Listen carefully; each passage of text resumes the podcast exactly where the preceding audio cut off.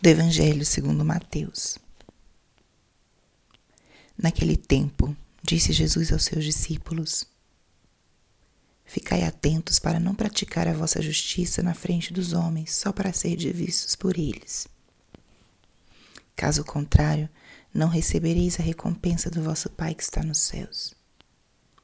Por isso, quando deres esmola, não toques a trombeta diante de ti, como fazem os hipócritas nas sinagogas e nas ruas, para serem elogiados pelos homens. Em verdade vos digo, eles já receberam sua recompensa. Ao contrário, quando deres esmola, que a tua mão esquerda não saiba o que faz a tua mão direita, de modo que a tua esmola fique oculta, e o teu pai, que vê o que está oculto, te dará a recompensa. Quando orardes, não sejais como os hipócritas que gostam de rezar em pé nas sinagogas e nas esquinas das praças, para serem vistos pelos homens. Em verdade vos digo, eles já receberam a sua recompensa. Ao contrário, quando tu orares, entra no teu quarto, fecha a porta e reza ao teu pai que está oculto. E o teu pai que vê o que está escondido te dará a recompensa. Quando jejuardes, não fiqueis com o rosto triste como os hipócritas. Eles desfiguram o rosto para que os homens vejam que estão jejuando. Em verdade vos digo, eles já receberam sua recompensa. Tu, porém, quando jejuares, perfuma tua cabeça, lava o rosto, para que os homens não vejam que tu estás jejuando, mas somente teu Pai que está oculto. E o teu Pai que vê o que está escondido te dará recompensa. Palavra da Salvação.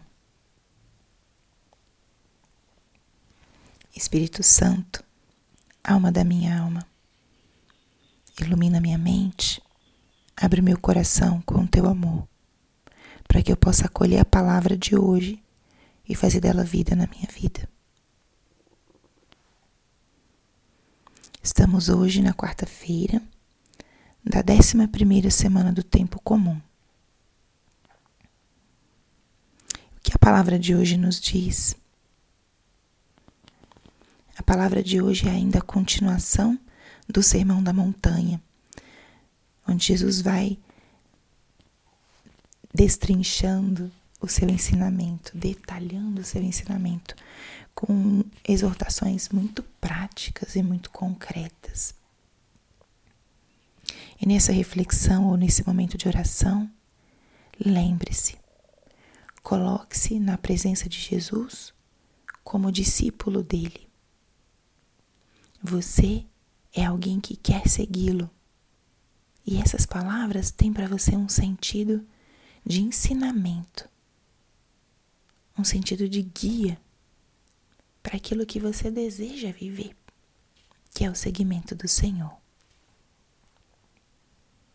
Deixe que essa palavra penetre no teu coração com aquela característica tão própria da palavra do Senhor, que é a de modelar o nosso interior. Espírito Santo, ajuda-nos a que essa palavra modele hoje um pouco mais o nosso ser.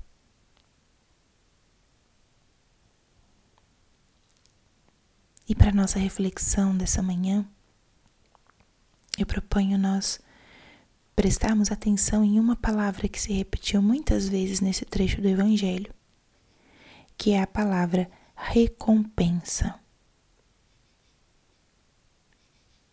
A dinâmica da recompensa é uma dinâmica extremamente humana. O ser humano, por sua inteligência, sua vontade, sua afetividade, ele não é um ser sozinho, não é um ser isolado.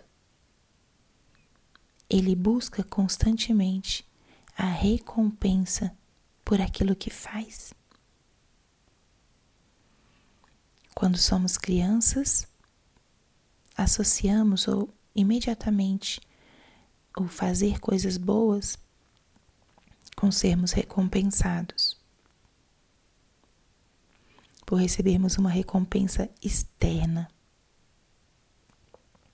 E é uma forma muito inicial realmente de educarmos a consciência ou fazermos a educação moral.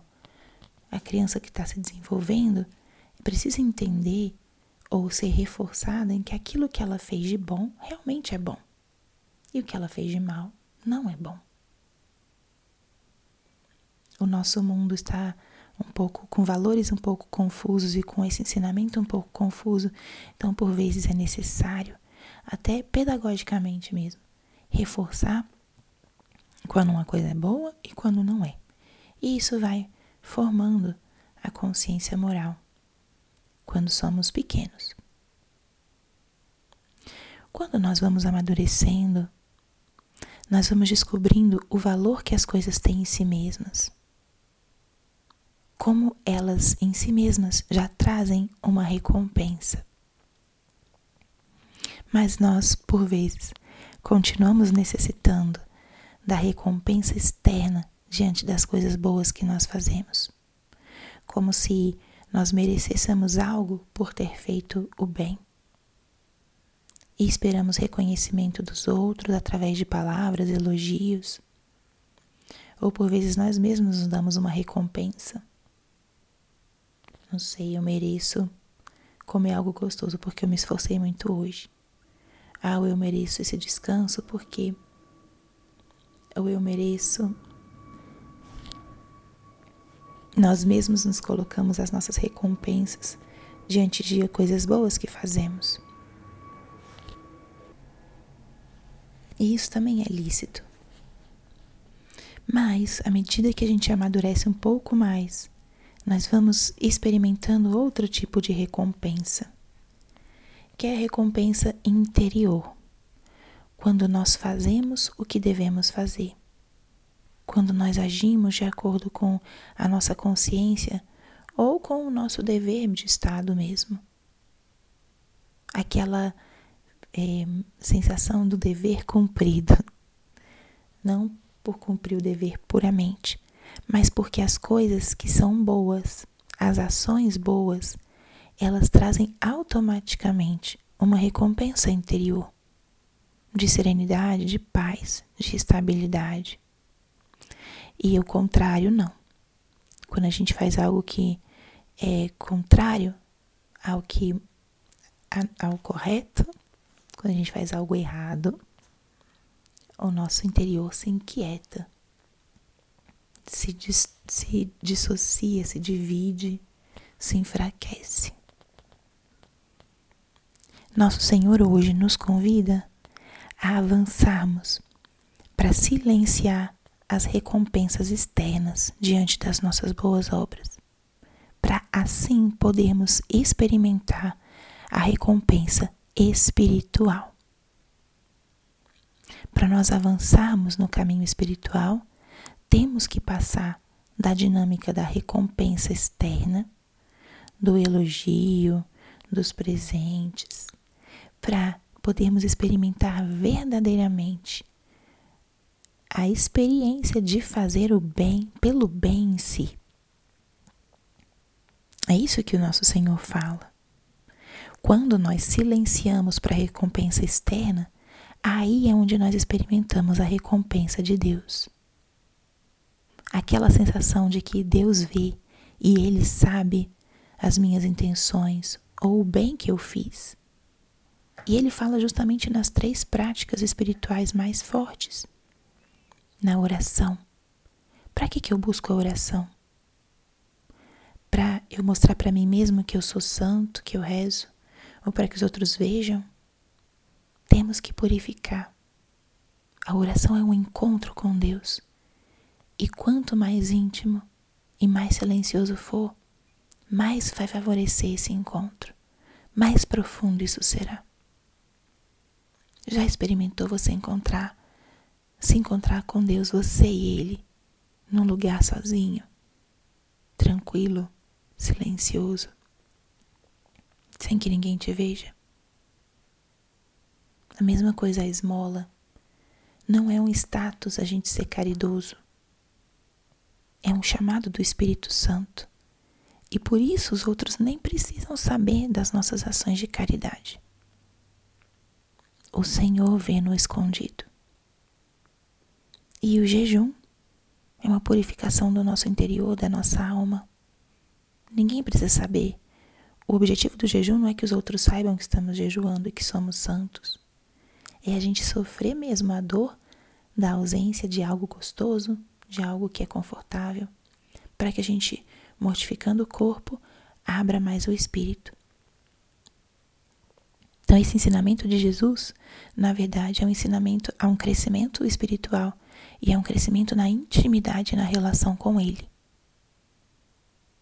Você aceita esse desafio? Faça esse exercício hoje de fazer essas boas obras no oculto, suportar o incômodo de não ter uma recompensa externa, mas para que Ele te dê a recompensa espiritual. Faça esse exercício no dia de hoje e guarde no teu coração essa experiência.